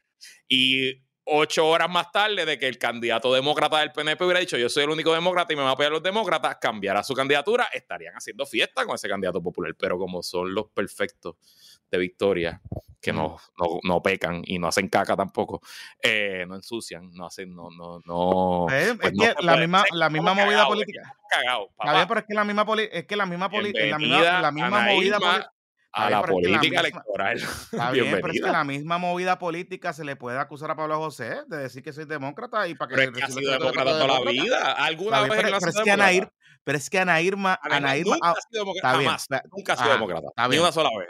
Ni ha ido a eventos, ni a convenciones, ni ha participado en no partido. Estado, no estaba afiliado, no estaba afiliado al Partido Demócrata, pero a las causas del Partido Demócrata a las ah, bueno, causas del Partido Demócrata. desde, desde antes que ni Pablito estuviese eh, eh, eh encargado claro, para seguro, hacer. Pablo tiene 32 pues, años, Ana Irma pues, pues, una sabes, como que venir ahora a acusar, o sea, pero es que la yo que, lo que cambió poco, fue ella. Yo lo que veo un poco, está bien, la que, cambió fue ella, la que radicó su, re, su, candidatura independiente y se cambió a demócrata ocho horas después de que saliera el artículo de día fue ella. O sea, no se le puede cuestionar, no se le puede cuestionar bien, es que, la consistencia ideológica. No, sí, aquí, bueno, pero se le puede cuestionar la Aquí no importa. Con Ana Irma no importa la consistencia. Es que la consistencia. Son los populares y PDP sí, pero si son de Victoria, Luis, la consistencia Luis, es secundario. El Herrero, Luis Herrero. Uh -huh. Luis Herrero. Dime. Ana Irma Rivera Lacén está afiliándose a un partido consistentemente, ideológicamente, con lo que ella cree. Ok, lo hizo ocho horas. Ana, eh, está bien, pero Ana, Ana, a pesar de haberse presentado como independiente, ocho horas después de que salieron el Ok, pues, pues es, es, un argumento de flip-flopeo, pues perfecto. Pues, pues pero, el pero está bien, pero el argumento no, se está haciendo más nada. No, no, no, no. Sí, el argumento es de consistencia, o usted hizo esto por conveniencia o lo hizo ideológicamente. De consistencia ideológica. Claro, pues, pues ese es el argumento, eso es el flip Está bien, pero es que consistencia ideológica hubiese sido que nadie me hubiese dicho, ¿sabes qué? Yo voy a aspirar, yo voy a hacer caucus con el Partido Republicano. No, papá, Eso no. no. Claro que sí. Pero es que el que conoce. la, que se presentó primero como independiente y dijo, no sé porque no. Pues, no pero es que el que conoce el resumen de Ana Irma sabe sabe que ideológicamente, ¿Y por qué no lo hizo desde el primer día? ¿Y por qué no lo hizo desde el primer día? Está bien, pues, como demócrata. Está bien, pero está bien, pero es un problema de ella, es un error estratégico. Es lo mismo. yo no creo que sea un error ideológico, o sea, un flip ideológico, porque el Partido Demócrata está más afiliado, está más alineado a lo que ella cree. Ah, yo no estoy diciendo que, yo no estoy, yo no creo que sea un flip ideológico. No, ok, ok, ok. Oportunismo político. Te voy a comprar la premisa, te voy a comprar la premisa que te voy a comprar la premisa que naturalmente Ana Irma Rivera Lacen está más eh, atún a, eh, al Partido Demócrata. Ok. Pues entonces, ¿por qué no ha hecho sido demócrata desde que entró en la vida pública? ¿O por qué no radicó como demócrata desde el principio? O, o, o, o simplemente buscó una manera aquí de bloquear y decir, hmm, si yo abro un len aquí, quizás puedo bloquear a Pablo con los demócratas. O, hmm, pues, papá, pues, ella está jugando juego político. Y pero es una estrategia política. Es una estrategia política. Seguro. Pero no, pero no es un flip ideológico. Y de ahora para adelante. Está bien, pero no es un flip Cada vez que Ana Irma Rivera la CEN o los partidarios del Movimiento de Victoria Ciudadana le exijan, le exijan consistencia ideológica a cualquier persona, se le va a contestar. Y tú eres consistente ideológicamente, tú eres demócrata o independiente. Pero es que hay, eh, ahí es que, es que, mm. es que ideológicamente, volvemos, ideológicamente, yo voy a ganar, o sea, yo pienso, y siempre he pensado, aunque no está afiliada del Partido Demócrata, pues siempre he pensado que Ana Irma debe comulgar con gran sector de las ideas del Partido Demócrata. En ese mismo estándar, el Partido Independentista puertorriqueño, en teoría, debería comulgar con el Partido Demócrata, pero ideológicamente, como creen en la independencia, ellos tienen una posición de que ellos no se afilan a partidos americanos. Y yo creo que esa era la oposición también de Ana Irma Rivera Lacén hasta el miércoles pasado que cambió su candidatura. Claro, ahora, lo que y, sí decir, y, esto, y, esto es un mensaje, y esto es un mensajito a los victoriosos. Este, le abrieron la oportunidad para que usted se, para que Ana Irma se la donqueara en la cara a Pablito. Y Ana Irma decidió no contestar. Entonces, se quedó callada. Pues también es un hecho pendejo, pero tiene que contestar. esa, te la, esa también te la acepto. Esto es un hecho pendejísimo. Esto Pablo José no gana las elecciones por esto, ni las va a perder la Naima por esto. y, de hecho, el, y de hecho, Pablito José, las posturas de Pablito José ideológicamente en Puerto Rico, en esa línea, no hagan ni un solo voto melón. Ni un solo voto melón. O sea, ni un solo voto de los soberanistas melones, que son los votos que yo pensaría que necesitaría Pablo José para ganar. Él no lo habla. Está bien. Pero aún así, yo creo que Ana debió haberle aprovechado y se la donkeaba en la cara y se la pusieron para quileársela también. Ah, ya, Pablo José le abrió un flanco. Aquí hay un flanco abierto para Nailma Rivera Lacen, que se trata de su consistencia ideológica. Punto. Cuando vengan los debates, cuando vengan los cuestionamientos, ya está el issue establecido en la prensa y eso, para eso es que se hacen estas cosas. Hay un poco, la gente no la gente ni sabe, vamos a votar por eso. Chico, claro, Jonathan, nadie va a cambiar su voto por esto, pero de nuevo, es un punto para traerle, cuando venga el debate, cuando venga el debate y, y Ana Irma coja un turno y ataque a Pablo y le diga, ah, Pablo, pero eso tú estás hablando del ELA del 52, sabiendo que el ELA del 52 no existe, eh, ¿cuál es la ideología tuya? Y Pablo rápidamente le puede decir, yo te contesto cuál es mi ideología cuando tú me digas si tú eres independiente o demócrata. Mira, Lenin, y cambiaste de tema y le metiste el jab y seguiste. Después de todo, se trata de esto. Al final del día, al igual que lo hizo contra Elmer Román al principio del año, que le abrieron un flanco que hoy se está hinchando y que hay una investigación abierta por el tema del hashtag. Aquí le abrieron un flanco a Ana y si la semana que viene hay un issue contra William Villafaña, pues se le abre un flanco contra William Villafaña y por ahí vamos. Este, pero nada, welcome to the big game. Eso es lo bonito de la política. Y sin duda, algo que me dijo ayer Lamas en el Zoom, me dice, ah, ustedes lo que pasa es que están molestos que Victoria Ciudadana está jugando para ganar. Y esa yo también se la compro a, a, a la ama si Ana Irma Rivera no tuviera ningún tipo de probabilidad de convertirse en comisionada residente, pues uno la ignora. Pablo José la ignoraría, no tendría que buscar, pero aquí estamos en una realidad política donde la alianza tiene posibilidades reales de ganar. Y también te digo una cosa, si Ana Irma Rivera no tuviera ningún tipo de oportunidad de ganar, no hubiera cambiado su registro a demócrata, se hubiera quedado independiente, así que carajo le importa. Está bien, pero está jugando para ganar. That's the job, ese, es el juego. Pues, y, se sintieron en la motivación de darle un jobcito y están cagaditos. No, no, no, estamos haciendo. Si, eh, eso es lo que estaba haciendo. Se llama fiscalizar a tu oponente, hermano. Es básico en la política. Ahora sé yo. Ahora sé yo que fiscalizar a tu oponente porque tienes miedo. No, es que estamos en la política. Si no querías que te fiscalice, pues no entrara. Se hubiera quedado para senadora. O no hubiera quedado mm. el registro electoral. Mm, está bien. Mira, eh, cuando, Victoria y el PIB ataquen al PPD es porque están cagados del PPD entonces. Bueno, claro. No, ah, bueno, para, ver si el talking point funciona, porque es que a veces con este corillo, sobre todo de Victoria, los talking points mm. funcionan de un lado para otro, pero de allá para acá no, no funciona. Pero, pero claro, pero... los de, de, Victoria. A ver, pero que nadie, está diciendo que, que, o sea, que, que eh, no sea un ataque político para ganar. O sea, tanto la, tanto la estrategia, la estrategia de Ana Irma de afiliarse al Partido Demócrata es una estrategia para ganar. Claro, claro. aquí no estamos diciendo eso. Por eso la pregunta de Pablo es, es, por, es por convicción, es por conveniencia. Ok. Está bien. Mira, antes de hablarle de Ponce Nation y de lo que nos queda. Eh, vamos a ver con Ponce. Este Vamos a con Ponce Nation. Mira, que, que, que, ahí en el chat están diciendo que le tienen, le tienen miedo a, la negrita en el esto. claro que no, claro que no. Mira, eh, este. Mira, después de que arregles el techo, después de que arregles el techo con los amigos de eh, High Quality Solutions, pues ya el techo está ready para que ponga tus plaquitas solares. Si estás interesado en energía solar para tu casa, pero tienes dudas, preguntas o inquietudes, o simplemente no quieres que te cojan de lo que no eres, comunícate con José Vázquez. José Vázquez es nuestro patroncito consultor de Winmar Home y te va a dar una consulta completamente gratis, libre de compromiso, sin tácticas de presión de venta y te, hablar, te va a hablar la que es. Y lo mejor es que Winmar es la compañía líder en el mercado de eh, placas solares para hogares con más de 40 mil hogares energizados en sobre 20 años en operación. Oriéntate ahora mismo llamando a José al 787-629-8657, 787-629-8657. Y si estás buscando un nuevo podcast y te gustan estos temas, de hecho ya hablamos de él, te recomendamos el podcast de nuestro buen amigo Cristian Sobrino en La Trinchera con Cristian Sobrino puedes escuchar conversaciones profundas con figuras de alto perfil y de todos los relieves de la discusión pública de Puerto Rico. No sé si Ana Irma se sentaría en una entrevista con Cristian Sobrino, pero estoy seguro que Cristian se la daría. Si ella aceptaba desde miembros de la Junta de Supervisión Fiscal, comentaristas políticos, senadores, exgobernadores, activistas y hasta tuiteros, todos se sientan con Cristian Sobrino para hablar de lo que nadie se atreve. La Trinchera con Cristian Sobrino es un podcast semanal que está disponible en Spotify, Apple Podcast y todas las demás plataformas de audio. De audio. Suscríbete y atrévete a entrar a La Trinchera. Y este PPP es traído por nuestros amigos de GB Tennis Club. Gabriel de GB Tennis Club clases a domicilio o en sus facilidades en Coupé. Las clases de tenis comienzan para niños desde los 5 años y si tienes cancha en tu urbanización, condominio o en tu casa, Gabriel le llega y ofrece las clases desde allí. Llámalo al 787-585-6225.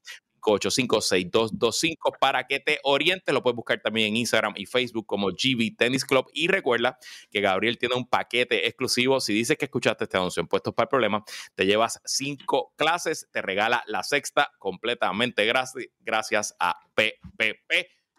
Y ahora de regreso a Puestos para el Problema. estoy aquí boxeando con Estefan. Este, estamos Mira, este, ok. Ponce Nation el Partido Popular Democrático está cagado en Ponce Nation. No, en Ponce eh, no es que está cagado, en Ponce hay un cagadero, es lo que hay. Bueno, está, hay un cagadero y yo si y yo si fuese su Manuel estaría cagado. Este, sí, hay un reguero cabrón. Okay, vamos a poner un poco en contexto. Esta, semana fue la vista preliminar. La vista preliminar el martes estábamos grabando a la vez que estaba pasando, así que por eso en el episodio del miércoles no, no hay nada de este tema. Y, nada, no pasó nada, porque en la vista se, se hicieron unos planteamientos de chain of venue, eh... yo no soy abogado litigante, yo no he pisado un tribunal en años. Y como he dicho muchas veces aquí, si usted algún día se mete en un lío legal y llega al tribunal y se da cuenta que su abogado soy yo, usted preocúpese. Eh, pero habiendo dicho eso, la verdad que ver a, a Andreu Fuentes, José Tonito Andreu Fuentes, litigar es, un, es una delicia, es un placer. Eh, eh, Tonito, el abogado del alcalde de Dios, eh, se paró el jueves, el martes en la vista y lo primero que fue argumentar una moción que había radicado el día antes para que se cambie el juicio y no se vea en la región judicial de Ponce. Eh, usualmente en estos casos de alto perfil público, los abogados de defensa siempre se tiran la, la pedra, una moción que casi nunca, y cuando yo casi nunca, probablemente en el 98% de las veces le dan un no al lugar, eh, diciendo que la excesiva publicidad del caso le ha causado un daño irreparable a mi cliente y va a ser imposible conseguir un jurado eh, objetivo, imparcial, que no haya sido afectado por el caso. Así que hay que mover el caso y que no se vea en, ese tribunal. Usualmente en el Tribunal Federal, Julia Herrera Bellutini, por ejemplo, radicó esa misma moción eh, y pidiendo que el caso se viera en Miami porque él entendía que un jurado de 12 puertorriqueños es imposible que sea, sea imparcial. Y en el caso de Herrera Bellutini le dieron un no al lugar. Bueno, pues aquí, Tonito se trae una teoría más cabrona que esa. Debo decirte, de verdad. Sí, sí, fue creativa, creativa, creativa. El del bolso de creatividad eh, litigiosa está ahí, está bien profundo. Metió la mano hasta abajo del bolso y se sacó esta teoría. Y la teoría es la siguiente: que el contrincante del alcalde, recuerden que el alcalde que está suspendido es hoy por hoy candidato a alcalde del Partido Popular Democrático, el único candidato a alcalde eh, eh, certificado. Pues su abogado argumenta que como su, uno de sus potenciales contrincantes, porque él va a primar, es el licenciado Pablo Colón, presidente del PNP en Ponce, y Pablo Colón es un abogado litigante de, eh, de, toda su vida y que obviamente pues vive en Ponce, aunque estoy seguro que visita todos los tribunales, pues eh, la mayoría del tiempo y donde más conocido es en, eh, en Ponce. Y Tonito se atreve a argumentar que como el rival de el alcalde, su cliente es un candidato a alcalde abogado, pues que es imposible que los jueces y los fiscales y los alguaciles en Ponce sean objetivos porque Pablo Colón ha sido pieza clave en que se confirmen a los jueces de los tribunales en Ponce y, a los, y que se contraten alguaciles y que, qué sé yo, y un poco diciendo, no, no podemos, no podemos ver el caso en Ponce porque el alcalde está corriendo contra un abogado que litiga en Ponce. Eso, mismo pensamos, eso, mismo, eso mismo pensamos nosotros cuando... Eso mismo pensamos nosotros, Estefan. Eso mismo la reacción del juez que le dio un no al lugar allí a la patada y le dijo, no al lugar, licenciado, vamos por encima. Pero entonces Tonito Andreu, ya utilizando tácticas de litigio más conocidas, no tan creativas, le dijo, ah, pues su señoría, como es derecho de mi cliente, por favor, pónganos la orden no al lugar por escrito porque nosotros estamos analizando apelar, llevar el caso al apelativo, específicamente ese tema. Y el juez, ante esa petición, decidió paralizar el asunto. No se vio la vista preliminar el martes convocó a una vista de estatus la semana que viene que se va a hablar solamente sobre esta moción, sobre esta no lugar y fecha la vista preliminar. Así que para todos los efectos, por hoy no sabe continuamos. Sí. Y yo pero incluso la posibilidad que cuando Tonito suba al apelativo, el apelativo paralice el caso eh, criminal. Eso no es automático, yo creo. Yo creo que, de hecho, el caso podía continuar mientras, mientras está el apelativo, entiendo yo. Eh, pero sin duda. Pero cuando, cuando es. Bueno, pero cuando creo que creo que cuando son cosas de inhibición y Chevron Penny lo va a parar. Pues no sé, realmente no me acuerdo. Sí, eh, pero, pero nada, o sea, al final del día el problema, para o no pare, el problema no es ese. El problema es que recuerden que el PP tiene un acuerdo con Irizarry Pavón, que ese acuerdo tiene dos partes, esencialmente. Correcto. Si, si él sale, eh, si le encuentran, si él sale, eh, si hay una determinación adversa para él en la vista preliminar, él tiene, él tiene, dame hombre, porque este hombre está, ¿estás bien? Tú me dices. ¿Mm? Estamos terminando, papi. Ok. Eh, realmente tiene dos partes una fecha cierta, que es el 28 de febrero, y o una determinación, una determinación adversa contra, contra el alcalde. Así que aquí el problema es que en, cualquiera de los dos escenarios, esta estrategia legal que tiene Tony Tandreo no parecería ser que tengan prisa en resolver, porque, pues, ¿sabes?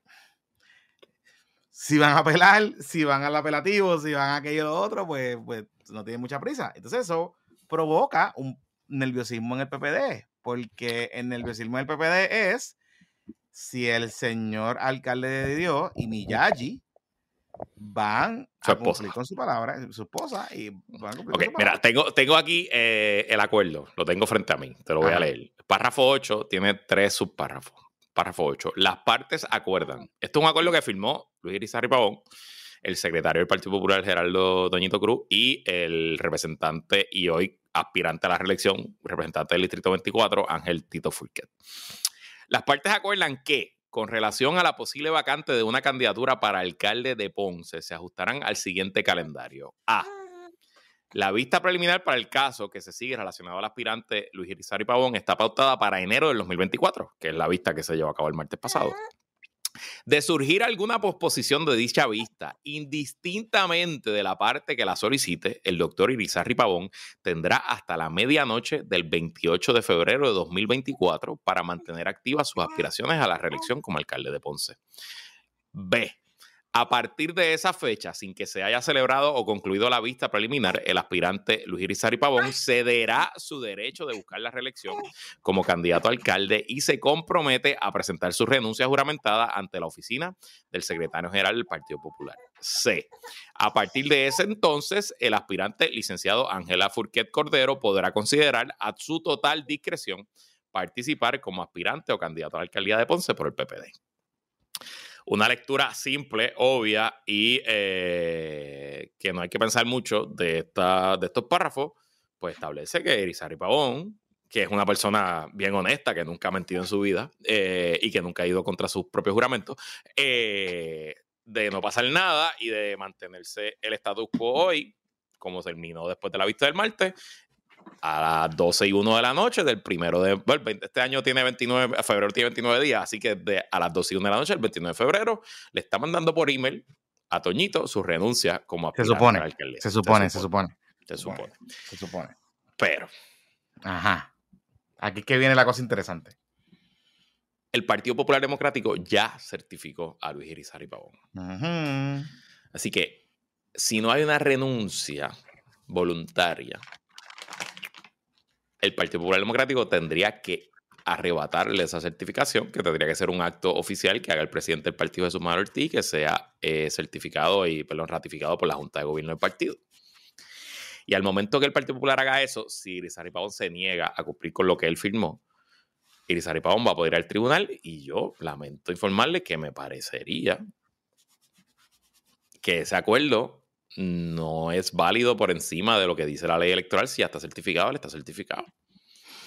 Y siento Sí. un poco aquí que el PPD se ha puesto una camisa de, 11 varas, porque todo depende de que un alcalde, que como yo he dicho en este podcast muchas veces, un psicópata que te mira a los ojos y te miente, pues todo depende de que esa persona cumpla con su palabra. El Partido Popular aquí lo que tiene que haber hecho, aquí pasaron dos errores fundamentales. Número uno, Tito Fulqué no tenía que negociar nada con Pavón. Nada. Si Tito Fulqué quería correr, que corriera y que radicara y que hubiera primaria. ¿Cuál es el jodido problema? Y segundo, el Partido Popular no le debió haber escuchado. Digo, yo puedo entender por qué el Partido Popular no quería certificarlo, porque todavía estaba en regla 6 y es el, el presidente de Guillito, la regla 6 es algo bien inicial, le está dando demasiado poder al gobierno a que te joda a tus candidatos porque le radiquen cargos, le encuentren causa de regla 6 y después se caigan los casos. Pero aún así, no había razón para confiar en este pana. No tan solo eso. No tan solo eso, que lo hablábamos en el Zoom el jueves. De hecho, si me ven que estoy, es que pues Estefan me dejó eh, mucha baba en la camisa. Eh, Así es. sí, Cosas que pasan.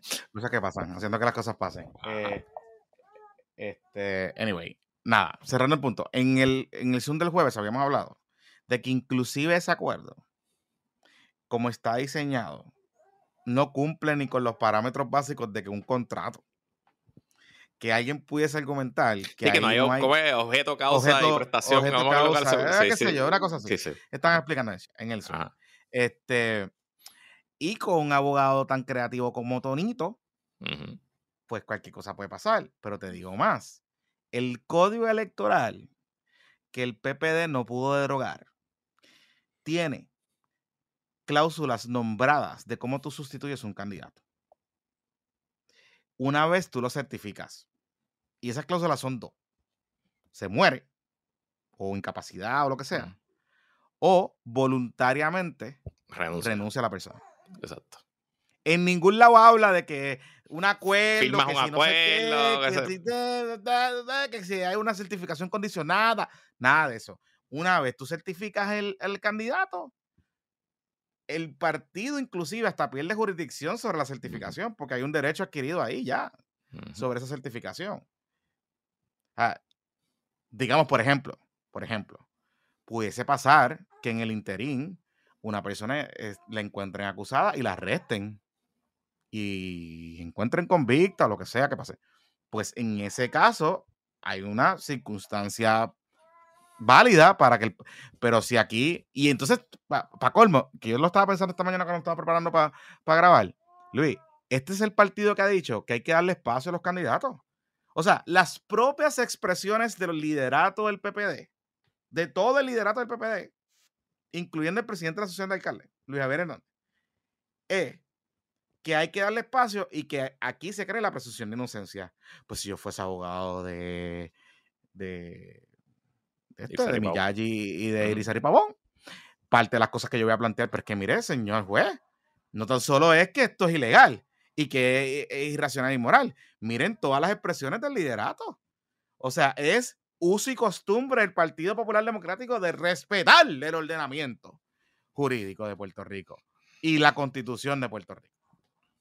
Entonces, el problema es que aunque el partido prevalezca, Irizarry Pavón es tan capaz de ser tan hijo de, gran, de la gran y continuar apelando y llegar hasta el Supremo. Claro, seguro. abajo. Y, y de dos, yo creo que judicialmente, legalmente, no hay nada que hacer. Si él no quiere eh, renunciar, no hay nada que, que hacer. Nada que hacer. Digo, y si le encuentran causa, entonces en un mes, dos meses o en un año, como le tomó a Guillito, porque no olvidemos, la BP de Guillito duró un año.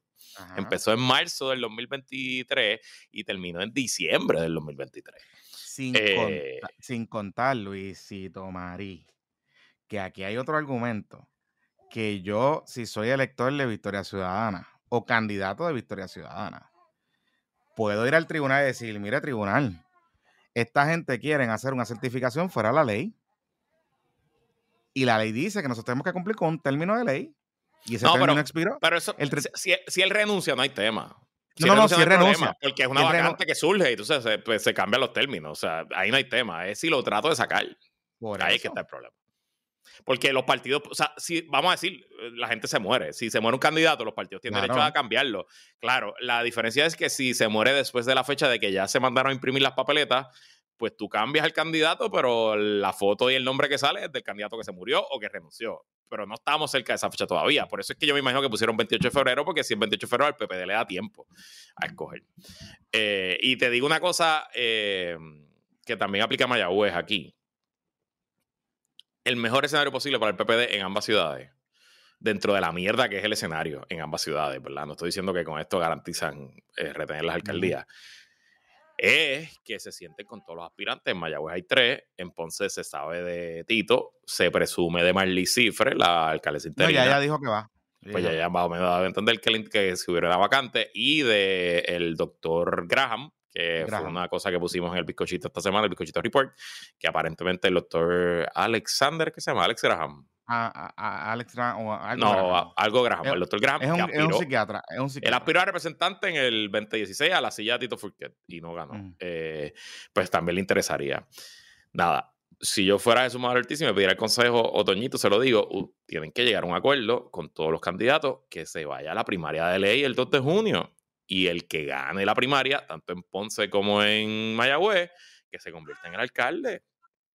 Que se Ujú. convierta en el alcalde incumbente hasta diciembre. Eh, en Mayagüez es sencillo, porque en Mayagüez hay un alcalde interino que renunció a ese alcalde interino. Si, no gana, si ganara la primaria, pues ya, fuck it, se convierte en alcalde. No- no- digo, y te añade una cosita de Mayagüez, by the way, que Ahí nadie está pensando. Nadie está está pensando en. No, esa primaria está sangrienta, pero no es eso. Nadie está pensando en lo siguiente. El juicio contra Guillito, si no me equivoco, es ahora en febrero o en marzo. Ajá. Recuerden que el juicio es en Mayagüez, con un jurado de mayagüezanos y mayagüezanas. Si a Guillito lo encuentra culpable, pues está culpable, se jodió para afuera, lo destituyen, se acabó, el interino se queda, se convierte en alcalde. That's it. Pero ¿y si, y Guillito sale no culpable? Por eso. Pues el día después, Guillito se convierte en alcalde y vota para el carajo al alcalde incumbente. Lo saca para el carajo. Este, así que eso está interesante. Ya Guillito no puede correr porque está descalificado, ya los temidos pasaron, no pudiera correr para alcalde de nuevo.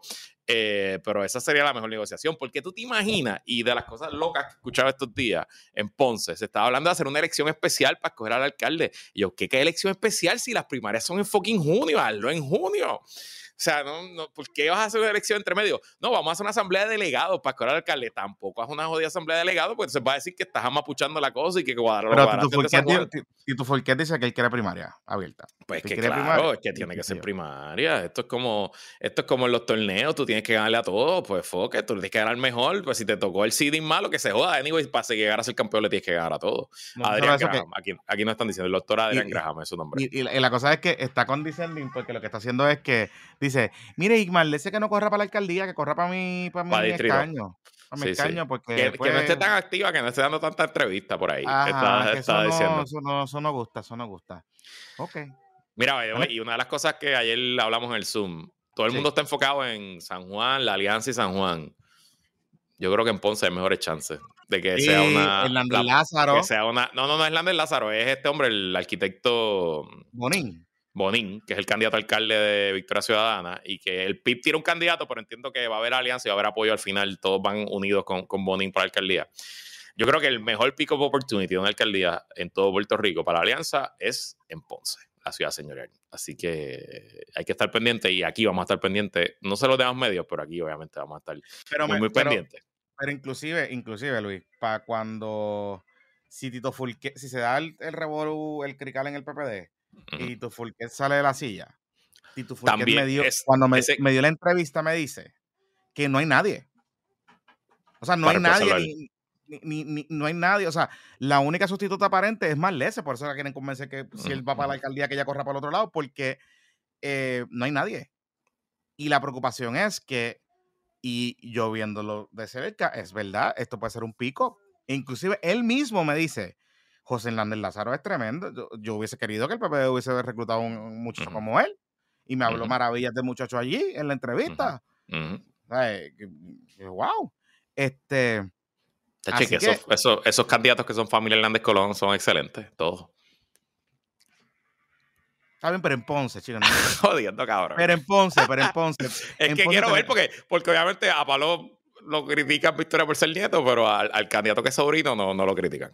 Está bien, pero... esos son los talking points que funcionan de un lado, pero no funcionan del otro. Sí, pero, pero en el contexto de Ponce, yo, si tú hubieses sido victorioso, tú también hubieses buscado al nieto, pues, al sobrino de Obviamente, al igual que si soy popular, o el hijo de Churum, es obvio, obvio, claro. que de hecho, el arquitecto Bonín, uno de sus principales puntos es que él fue el arquitecto de Churumba para todas las obras de Churumba.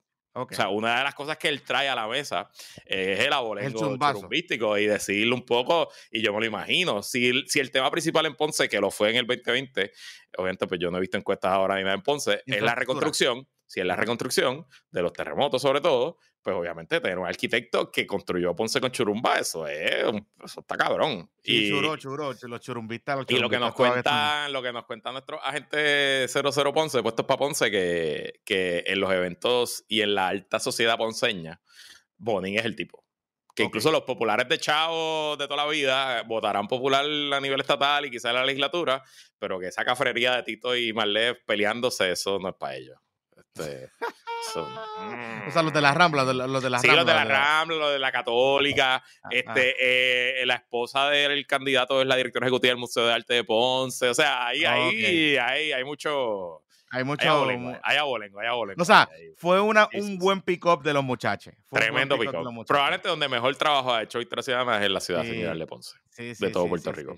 Y, el, y sí, porque con el Lander Lázaro, que es un super candidato, y con este, con este otro, como pues sí. Pero pongan a Ponce como un posible pick-up. Ahí también. Como interesante para. Eventualmente, más cerca de la elección, porque obviamente que para que pase las primarias, haremos como, como distritos to watch y alcaldías to watch, y sin duda Ponce va a estar en, en, en los primeros tres. Te digo algo sigo escuchando, particularmente de Penepos, que como que están... Es que los candidatos del PNP son medio flojitos todos. Ahí tampoco hay nadie que, inspire, porque Pablo Colón es un non-quantity. Eh, tiene primarias contra dos también que no son la gran cosa. Y, el arquitecto Bonín quizás Tito, no sé. O sea, el Irizarry Pavón da una pela asquerosa porque coge un cojón de votos PNP. Eh, o sea, ya los PNP han probado, o sea, han, demostrado que no tienen ningún tipo de problema en votar por un candidato que no sea el PNP. Así que... Claro, si hubiese sido Larry Selhammer, esto hubiese ah, sido no, no, si hubiera sido Larry Selhammer no estaríamos hablando de nada de esto. Si hubiera sido Larry Selhammer no le ganaba a nadie. No le ganaba a nadie, pero bueno, no pudieron. Pero, Larry no quiso. Este, no pudieron, no pudieron. Sí, sí. Eh, it's okay. Este, Ah, no quiso para secretario, para comisionado. muy bien, si Larry ya tiene una vida completa hecha, él se quiere disfrutar lo que le queda, muy bien. Ser alcalde es un bad trip. Es un trabajo 24-7, 365 días al año. Y en una ciudad como Ponce, que oh, joden, que joden, que joden, que vas a tener al Equilequi por allá tirando, entonces te, en PAB te van a caer arriba también, ¿sabes? Eh, sí, sí, sí, sí, sí. No, no, no, no, no, no, no, no, no. No, no, no, no. Fíjate de eso. Puedo entender. Puedo entender. Mira, este, ya para finalizar, eh, me dicen por ahí que vienen numeritos de San Juan. atención, Miguel Romero. Sí, se te atención. Va se te va a caer el talking point, Miguelito Romero. Eh, y, ya, y ya los vimos. Lo que pasa es que nos pidieron break, pero ya los vimos. Ya lo vimos y sabemos lo que viene por ahí. Atención, Miguelito Romero. La justificación del código y el IVO municipal y las patentes. Mm. Atención, Dafne Barbeito. Dafne. Dafne, atención, que eso viene por ahí. ¿Qué qué? Chavitos para embrearle en este año electoral. En verdad sí, estoy jodiendo, pero. Sí, no, chavito, chavito. pendientes. Mira, este. No, y pendiente también Terestela y Terestelo, este Manuel Calderón Sename, para que esté ready. Anyway, la cosa es que te va a decir, ya antes de finalizar, esta semana el gobierno estuvo en el FITUR. Que de hecho, el alcalde ah, estuvo allá. Sí. Miguelito está ahí. Hay una delegación, una super delegación. Una este, super delegación, bipartita, de la Alianza Buena. De la Alianza Buena, sí, sí, sí. Está Fitur es la Feria Internacional de Turismo eh, que se celebra todos los años en España, es la más grande del mundo. Eh, Puerto Rico, obviamente, ha tenido una presencia allí histórica por décadas.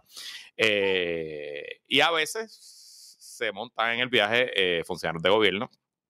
Gobernadores usualmente van, no necesariamente van los cuatro años del cuatrenio, pero van uno o dos veces. y esta vez, además del gobernador, se montó el alcalde de San Juan, Miguel Romero, eh, que presentó allí su campaña de turismo de San Juan, que ellos lanzaron este el año pasado, la lanzaron en Nueva York, y ahora la están lanzando en España. Eh, y está, qué sé yo, como 10 legisladores. Está Tatito, está Jesús Santa, está Ángel Mato. Jesús Santa que le hizo pavo al, rey.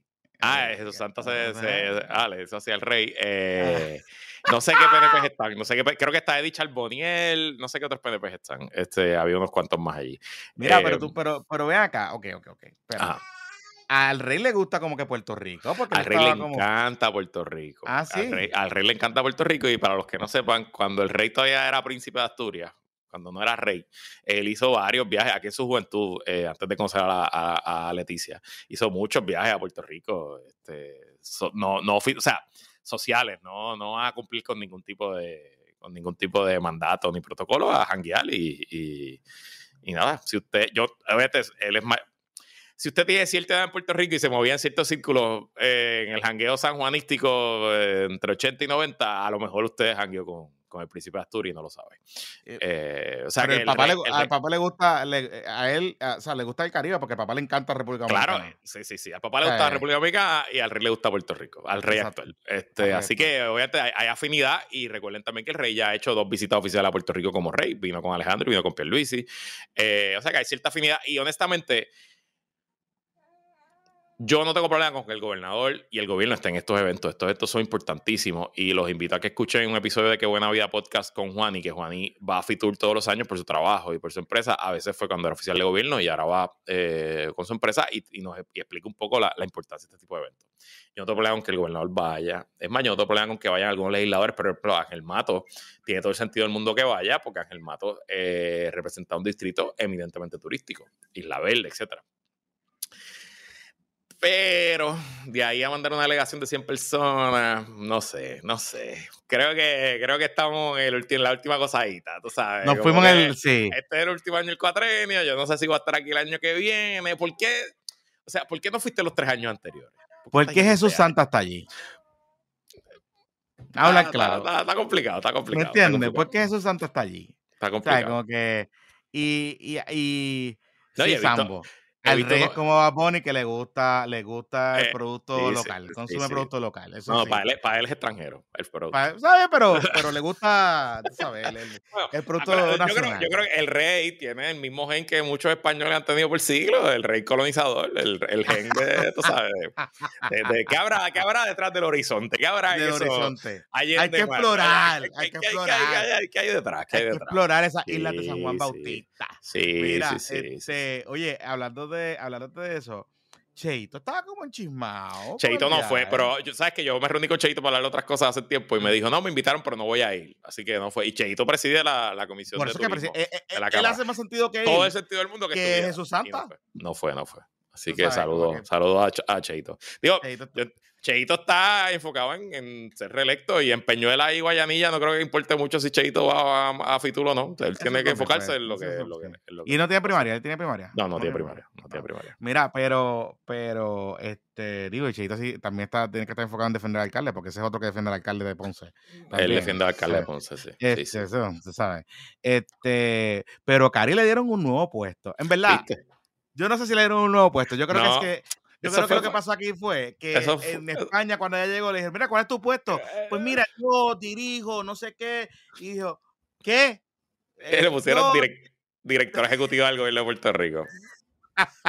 Digo, es- ese es el puesto, realmente. That's, that's her job. Actually, lo es. That's her job, o sea. Sí, sí, sí, pero Pero nada, y el director ejecutivo del gobierno de Puerto Rico tiene que erradicar informes de ética. Sí, bueno, se supondría. Mm. Pero acuérdate que la teoría es que como ya no cobra, Sí, sí, sí, claro, claro. pues no, no tiene que rendir informes de ética. Claro, claro que sí. Ok, pues está bien, está bien, chévere. Mira, este, ya para finalizar, por fin. Banco Popular ha notificado que Wow, eh, a- a fin- increíble. en algún momento dado de este año va a incluir a sus clientes eh, para que puedan acceder a Apple Pay. Ellos ya tenían. Samsung Pay. Eh, aquellos que tienen Samsung. ¿En serio? Sí, ellos No tienen. Samsung Pay, sí.